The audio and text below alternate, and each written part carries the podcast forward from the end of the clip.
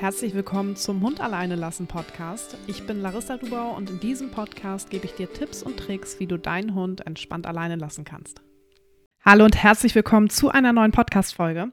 In dieser Podcast-Folge möchte ich vier Learnings bzw. auch vier Fehler, die du vermeiden kannst, mit dir teilen, die du eben beim Alleinbleiben machen könntest. Ähm, inspiriert aus der Sturmfrei-Community, wo wir natürlich auch immer sehen, okay, womit strugglen die Leute, wobei brauchen sie noch Unterstützung. Und da habe ich mal vier Dinge zusammengetragen, die du eben für dich mitnehmen kannst, um daraus zu lernen, um, um diese eben entsprechend zu vermeiden. Was teilweise nicht so leicht ist, aber deshalb erzähle ich dir das ja jetzt. Also lass uns gerne starten mit Punkt Nummer eins.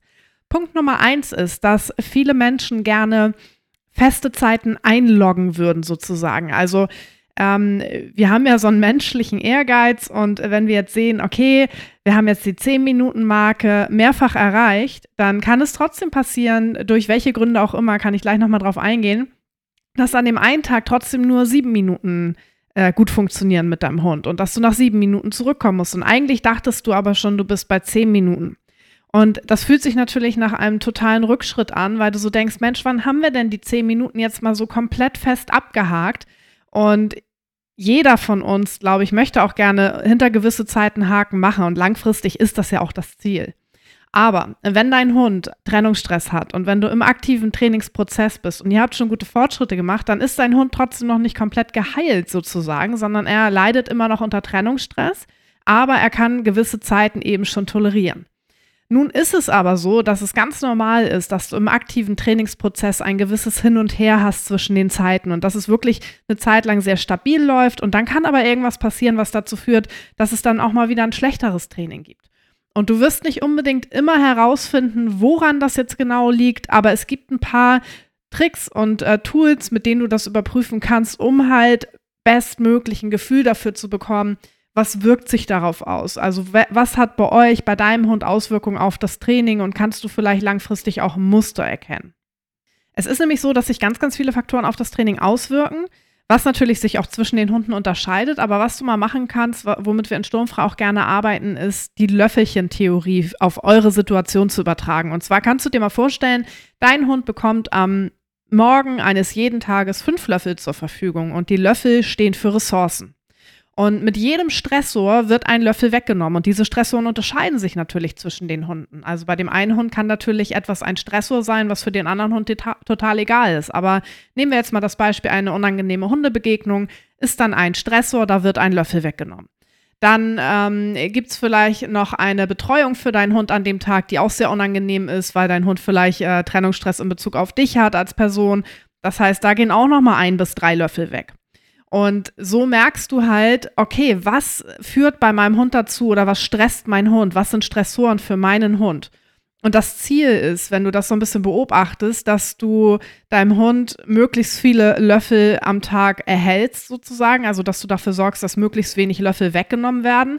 Natürlich ist es so, dass du es nicht vermeiden kannst, dass es gewisse Stressoren gibt und du solltest jetzt natürlich auch nicht alles hundertprozentig umdrehen und äh, dich selbst noch mehr einschränken, als du es eh schon bist durch den Trennungsstress. Aber damit meine ich zum Beispiel, wenn du jetzt weißt, um 14 Uhr gehen immer die Hunde aus der Nachbarschaft ähm, auf die Gassi-Runde, wo ihr auch lang geht und die vertragen sich nicht, da gibt es immer Stress, dann kannst du vielleicht um 14.30 Uhr gehen oder um 15 Uhr, weißt du? Also so diese Dinge, die du halt relativ einfach beeinflussen kannst, dass du das tust, einfach um dein, deinem Hund mehr Löffel zu erhalten. Das heißt, zum einen ist eben das Ziel, dass dein Hund am Abend möglichst viele Löffel hat, aber es geht auch so ein bisschen um die Awareness, warum das Training an einem Tag besser läuft und an dem anderen Tag schlechter. Weil wenn du siehst, okay, mein Hund hatte heute nur noch einen Löffel oder vielleicht auch gar keinen Löffel mehr und du trainierst abends und das funktioniert nicht gut, dann hast du ein Gefühl dafür, ah, okay, er hatte keine Löffel mehr, hm, scheint sich wohl aufs Training auszuwirken. Und dann kannst du auch gerne mal Tagebuch führen, das empfehle ich sowieso und aufschreiben, was hat dazu geführt, dass die Löffel weggehen.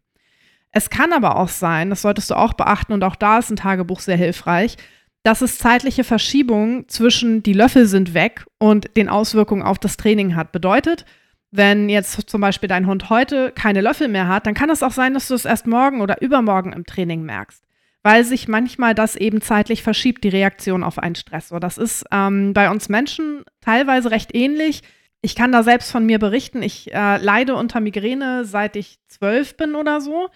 Und ähm, bei mir ist es ganz oft so, jetzt mittlerweile habe ich es gar nicht mehr so stark, aber zu Zeiten, wo ich wirklich viel Migräne hatte, war es ganz oft so, dass die am Wochenende kam oder im Urlaub kam. Also dann, wenn ich zur Ruhe kam und nicht in den aktiv stressigen Momenten. Also da gab es auch einen zeitlichen Verzug zwischen stressiger Situation und eben der Migräne. Beziehungsweise gibt es auch ganz viele Menschen, die im Urlaub krank werden die wirklich super durchpowern und vielleicht auch eine super stressige Phase haben und dann, wenn der Körper und das System zur Ruhe kommt, dann zeigt sich die Reaktion auf diese stressige Situation. Und das kann eben bei deinem Hund ähnlich sein. Das muss jetzt nicht so extrem sein, dass da Wochen zwischen liegen. Das ist es meistens auch nicht. Aber einfach, dass du mal so ein bisschen beobachtest und ganz viel mitschreibst. Hey, wie viele Tage liegen eigentlich so zwischen die fünf Löffel sind weg und einem schlechten Training zum Beispiel oder auch einem guten Training? Also, dass du da einfach ein bisschen Gefühl für entwickelst und ähm, dadurch eben dir selbst auch erklären kannst, ah, okay, wir können halt nicht immer hundertprozentig sagen, die zehn Minuten sind jetzt eingeloggt, wenn wir in diesem Bereich trainieren, sondern es ist da ja noch sehr fragil. Das heißt, ähm, da wirkt sich halt sehr, sehr viel noch auf diese Zeit aus. Aber langfristig ist natürlich das Ziel, dass ähm, gewisse Zeiten eingeloggt werden, aber das dauert halt einfach, ne? Weil im aktiven Trainingsprozess ist es so, dass viele, viele Faktoren eben sich aufs Training auswirken können. Dazu gehört zum Beispiel auch, was man auch nicht vergessen sollte, was für eine Tageszeit ist gerade. Das heißt, ganz, ganz viele Hunde haben unterschiedliche Trainings zwischen den Tageszeiten und ihnen fällt das zu einer gewissen Tageszeit häufig leichter als zu einer anderen Tageszeit. Bei einigen Hunden ist es so, dass sie abends sehr viel entspannter sein können und man da schon eben auch weiter Fortschritte machen kann. Bei anderen ist es so, dass vormittags die Zeit ist, wo es besser funktioniert. Und da ist ganz wichtig, dass du dich auch der Tageszeit anpasst und dass du nicht sagst, okay, wir haben jetzt die zehn Minuten und die zehn Minuten muss er zu jeder Tageszeit können, sondern dass du sagst, hey, abends sind wir jetzt im Bereich zehn Minuten und vormittags trainieren wir vielleicht schon im Bereich 15 Minuten oder erst im Bereich fünf Minuten. Also, dass du da wirklich auch schaust und auch Tagebuch führst und dir immer aufschreibst, Mensch, was sind die besseren Tageszeiten und die eben entsprechend nutzt, um weiter Fortschritte zu machen und die schlechteren Tageszeiten oder schwierigeren Tageszeiten, die ziehst du noch ein bisschen hinterher. Langfristig wird sich das natürlich mitteln und ausgleichen, aber das ist eben ganz, ganz langfristig gedacht. Äh, Im aktiven Trainingsprozess ist das wirklich das A und O, dass du darauf Rücksicht nimmst. Genauso ähm, betrifft das auch die Person, die trainiert. Da gehe ich später nochmal drauf ein. Deshalb das hier nochmal so zur Info. In Punkt 3 gehen wir genau darauf ein. Und auch ähm, die Info darüber, wie war der Tag insgesamt für euch? Auch wieder Stichwort Löffelchen-Theorie, aber auch wie war dein Tag? Wie geht's dir? Wie fühlst du dich? Wie ist deine Stimmung? Ja, weil das kann sich eben ganz, ganz stark auf deinen Hund ähm, übertragen. Und damit möchte ich auch überleiten zu Punkt Nummer zwei. Das ist nämlich das Stichwort Stimmungsübertragung. Das betrifft einmal Dinge wie zum Beispiel, du hattest einen schlechten Tag oder du hattest einen stressigen Tag und merkst, das Training funktioniert nicht. Das kann natürlich daran liegen, dass du selbst unter einem gewissen oder ein gewisses Stresslevel hast, unter Druck stehst, vielleicht noch Termine hast, vielleicht Kopfschmerzen hast. Genauso, wenn du krank bist, kann sich das auch extrem aufs Training auswirken. Einige Hunde werden dann richtig, richtig anhänglich. Meine gehört da auch selbst zu. Also als ich Corona hatte, da konnte sie alleine bleiben, aber zu der Zeit hätte ich nicht trainieren können, wäre ich noch im aktiven äh, Trainingsprozess mit ihr, weil sie einfach praktisch die ganze Zeit auf mir lag. Das heißt, Hunde reagieren auf unsere Stimmung, Hunde reagieren auf unser Wohlbefinden. Und entsprechend solltest du schauen, dass du auch Momente fürs Training nutzt, wo du selbst dich gut fühlst und nicht die Momente nimmst, wo du sagst, ah, ich muss noch mal schnell eine Runde trainieren, ich wollte das diese Woche unbedingt noch machen und ich habe es noch nicht geschafft und wir müssen das jetzt machen, weil dann gehst du natürlich schon selbst unter Druck und Stress ins Training rein. Das Stichwort Stimmungsübertragung kommt auch häufig bei Rückschritten ähm, ins Spiel leider es gibt ganz, ganz viele Menschen, und das ist auch total menschlich und total normal, die sich super viel Druck machen, wenn Rückschritte entstehen. Und deshalb, wenn du merkst, dass Rückschritte zustande kommen, schau erstmal, woher könnten die kommen? Kannst du das irgendwie zuordnen? Häufig sind das auch Faktoren, die du gar nicht unbedingt beeinflussen kannst, wo du dann aber Rücksicht drauf nehmen kannst, wie zum Beispiel die Läufigkeit bei der Hündin oder wenn du einen Rüden hast, dass läufige Hündinnen in der Nähe sind und dein Rüde zum Beispiel dadurch sehr gestresst ist und einfach schlechter zur Ruhe kommt. Da ist die Lösung dann wirklich etwas kleinschrittiger in der Zeit trainieren, weil der Spuk ist dann eben nach ein paar Wochen sowieso vorbei. Aber wenn du merkst, es, sind, es gibt Rückschritte, dann ist es erstmal super wichtig, dass du dich um dich selbst kümmerst. Und damit meine ich, dass du bei dir es schaffst, Druck rauszunehmen. Ich kann dir mal ein bisschen beschreiben, wie wir das in Sturmfrei ganz, ganz häufig handhaben, wenn uns jemand sagt, boah, wir haben gerade Rückschritte und ich trainiere und trainiere und trainiere und ich komme nicht weiter. Ich weiß gerade nicht, was ich machen soll. Wir befinden uns seit einer Woche in einer Phase von Rückschritten. Sagen wir erstmal, mach Pause. atme durch. Schau erstmal, dass du ein bisschen Abstand zum Training gewinnst. Da helfen manchmal zwei Tage, manchmal ist auch eine Woche gut. Das ist überhaupt nicht schlimm. Du trainierst ja mehrere Monate und da darfst du dich gerne mal eine Woche rausnehmen. Und das ist manchmal sogar förderlich und bringt viel, viel mehr, als immer weiter zu trainieren, weil der menschliche Ehrgeiz führt dazu, dass wir denken, okay, wir haben Rückschritte, wir müssen noch mehr trainieren. Wir wollen ja wieder an den zehn Minuten zum Beispiel ansetzen und immer mehr machen und immer mehr machen und uns selbst immer weiter unter Druck setzen und das sich natürlich auf deinen Hund überträgt, weil du gehst ja schon mit einer absoluten Anspannung ins Training rein, weil du denkst, okay, dieses Training muss jetzt aber wieder klappen. Wir hatten jetzt drei Tage Rückschritte, heute ist Tag vier. Wir müssen es hinbekommen, dass dieses Training jetzt wieder klappt, sonst weiß ich auch nicht mehr weiter. Und da ist es ganz, ganz wichtig, einmal einen Cut zu machen und zu sagen, okay, stopp.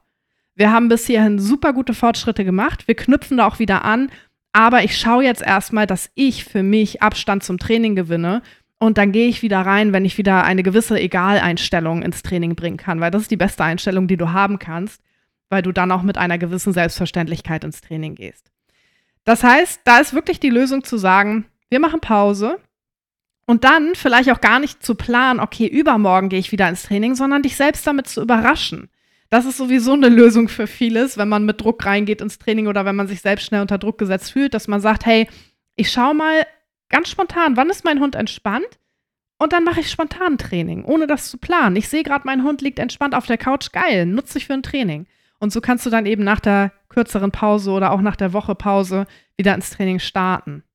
Und ich sage dir, du brauchst keine Angst haben, dass eine Pause euch zurückwirft. Natürlich solltest du jetzt nicht monatelang Pause machen, und auch nicht mehrere Wochen lang. Aber wenn du eine Woche Pause machst, dann hilft die wirklich häufig mehr, als dass sie schadet, weil das Gehirn sowieso Pausen braucht, um die Reize zu verarbeiten. Das sage ich auch ganz häufig. Ähm, bei uns in Sturmfrei gibt es zwei Zwangspausentage pro Woche. Einmal, damit du dich um dich selbst kümmern kannst und einmal, damit das Hundegehirn die Reize, die wir reingeben, verarbeiten. Weil letzten Endes, was machen wir im Gehirn? Wir schaffen neue Verbindungen. Aktuell kannst du dir das so vorstellen, dass dein Hund eine Autobahn hat zwischen der Verbindung alleinbleiben gleich negativ, stressig, gefährlich, unsicher und die ist sehr gut befahren. Dein Hund bewegt sich da ganz, ganz sicher drauf, weil er hat das sehr, sehr negativ verknüpft. Und was wir mit dem Training machen wollen, ist eben eine neue Autobahn schaffen, ähm, von alleinbleiben hin zu entspannt beziehungsweise neutral. Und die müssen wir ja erstmal ausbauen und befahren. Das ist manchmal erstmal ein bisschen ruckelig. Erstmal ist das nur ein Sandweg und dann sorgen wir eben dafür, dass das die neue Autobahn wird und die alte nicht mehr befahren wird. Und ähm, das alles sind natürlich Prozesse im Gehirn, die Gehirnkapazität erfordern. Auch wenn das kein Training ist, wo dein Hund jetzt aktiv bewusst merkt, okay, ich lerne jetzt das Alleinbleiben, ist das etwas, was im Gehirn ein Lernprozess ist. Und ähm, da geht es mal auf und ab. Also das ist ganz, ganz normal. Und da helfen eben Pausen, damit das Gehirn auch mal zur Ruhe kommen kann und eben all das umsetzen kann, was wir reingeben. Ich habe es eben schon angeteasert. Punkt Nummer drei ist zu schauen, wer trainiert. Wir haben natürlich auch ganz verschiedene Konstellationen der Teams in Sturmfrei. Einige sind Single, andere sind in einer Partnerschaft, wiederum andere haben Familien, also mit Kindern auch. Und man sollte nicht unterschätzen, was für einen Einfluss das bei vielen Hunden hat oder was für Unterschiede es bei vielen Hunden gibt, ähm, abhängig davon, welche Person trainiert oder welche Person den Hund alleine lässt. Häufig ist es so, dass eine Person die Haupttrainingsperson ist. Und das darf auch gerne so bleiben. Aber ich kann dir oder ich empfehle dir, dass du zu Beginn des Trainings einmal überlegst, okay, wie ist es langfristig gewünscht? Wer soll deinen Hund alleine lassen? Bist nur du es? Ist es auch dein Partner oder deine Partnerin? Sind es vielleicht auch deine Kinder? Seid ihr das vielleicht auch alle zusammen? Also wirklich einmal vielleicht dir aufschreibst, was sind so die Szenarien, die langfristig vorkommen und das auch entsprechend trainierst weil es ist bei vielen Hunden so, dass, ähm, wie gesagt, eine Person trainiert und der Hund dann das entspannte und sichere Alleinbleiben auch mit dieser Person verknüpft. Also du gehörst ja mit zu diesem Alleinbleiben-Ritual. Und dann kann es sein, dass du trainierst und dein Hund kann eine Stunde sicher alleine bleiben und dann trainiert dein Partner oder deine Partnerin und auf einmal funktioniert gar nichts, weil dein Hund es vielleicht sehr, sehr stark mit dir als Person verknüpft hat. Das bedeutet jetzt aber nicht, dass ihr alle, auch wenn du Kinder hast zum Beispiel, immer zusammen trainieren solltet oder alle 50-50, also im gleichen Verhältnis, sondern es ist schon okay, wenn einer so den Hut auf hat und einer die Haupttrainingsperson ist.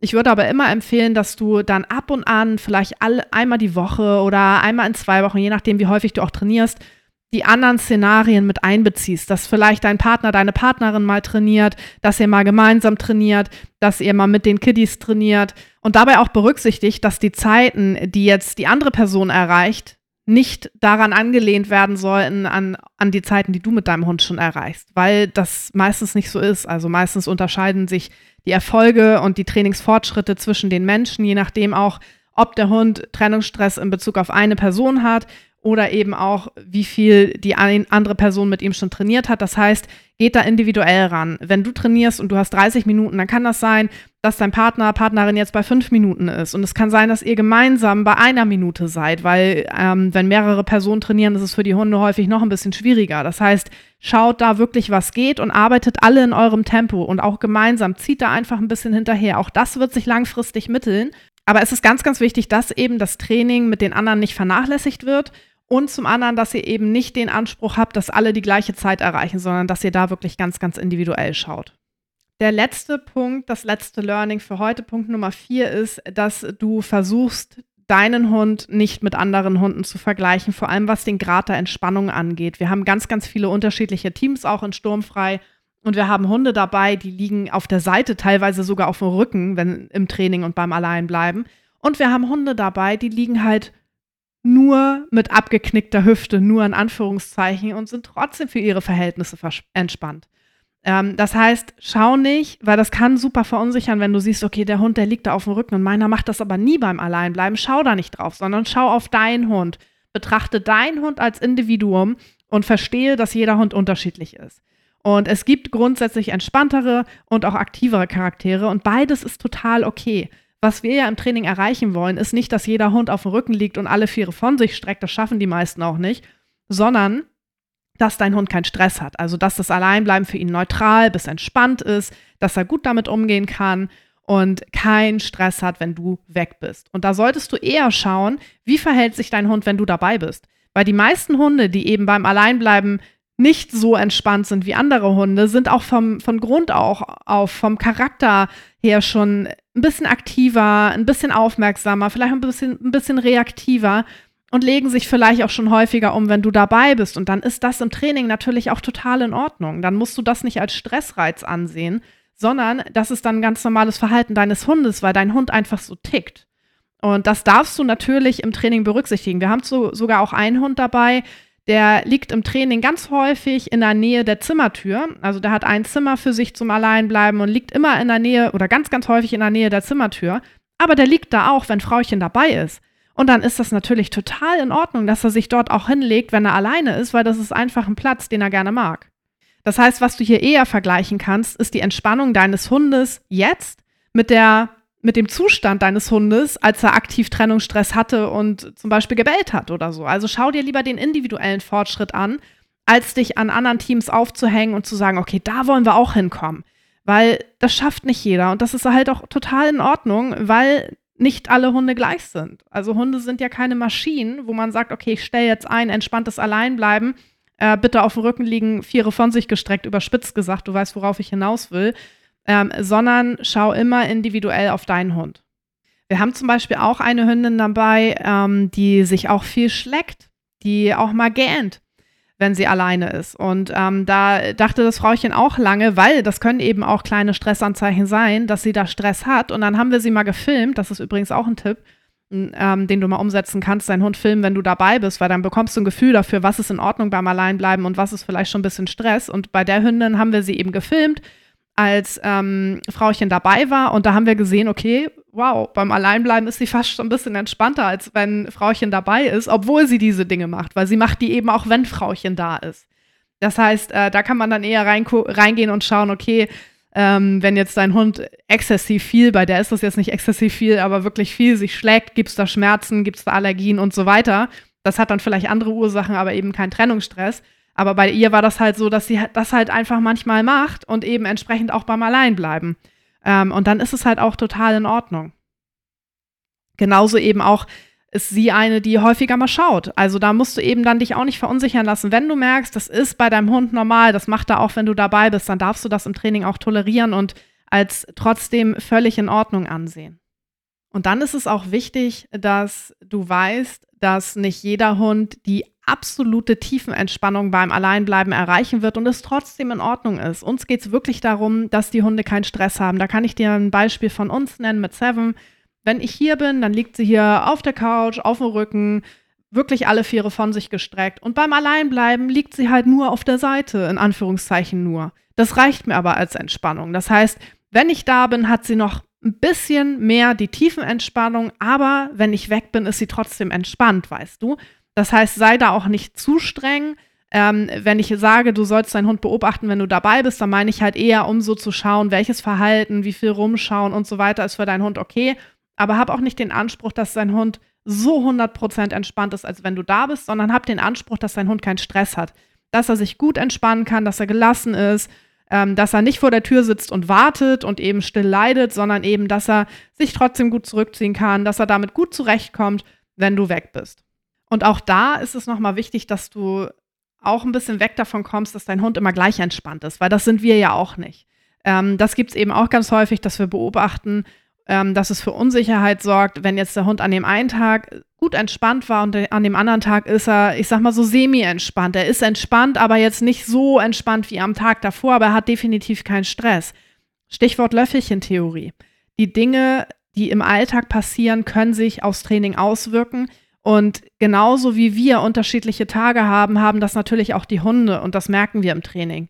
Das heißt, hab nicht den Anspruch, dass dein Hund immer in der gleichen Gefühlslage ist, immer in der gleichen Entspannung ist, sondern betrachte auch da die Tage individuell, lerne deinen Hund zu lesen, lerne zu erkennen, was ist wirklich Stress für deinen Hund. Da helfen wir dir gerne bei.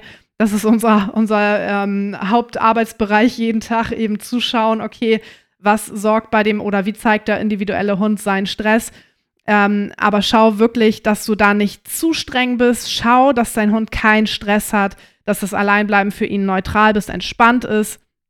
Mit neutral meine ich im Grunde entspannt dahingehend eben, dass er nicht hundertprozentig tiefenentspannt sein muss, aber dass es für ihn total in Ordnung ist. Und ähm, verstehe, dass es zwischen den Tagen Unterschiede geben kann und es trotzdem gutes Training sein kann. Also, ne, dir geht es auch nicht immer gleich gut. Du fühlst dich auch mal entspannter, Du fühlst dich auch mal weniger entspannt, aber trotzdem nicht schlecht. Also alles, was passiert in eurem Alltag, kann sich natürlich aufs Training auswirken. Und da ist es ganz, ganz wichtig, eben reinzugehen und zu schauen, deinen Hund zu verstehen. Das ist übrigens etwas, was durch das Training ja so enorm äh, steigt. Nochmal so dieses Lesen deines Hundes, ähm, deinen Hund zu verstehen und einzuschätzen. Also das ist etwas, äh, wo wir eben auch ganz häufig das Feedback bekommen, dass das Training nicht nur dazu führt, dass der Hund besser alleine bleiben kann oder das Alleinbleiben lernt, sondern dass die Menschen eben ihren Hund noch mal besser kennenlernen und noch mal besser lernen, ihn einzuschätzen, was eben ganz, ganz wichtig ist, auch in anderen Lebensbereichen.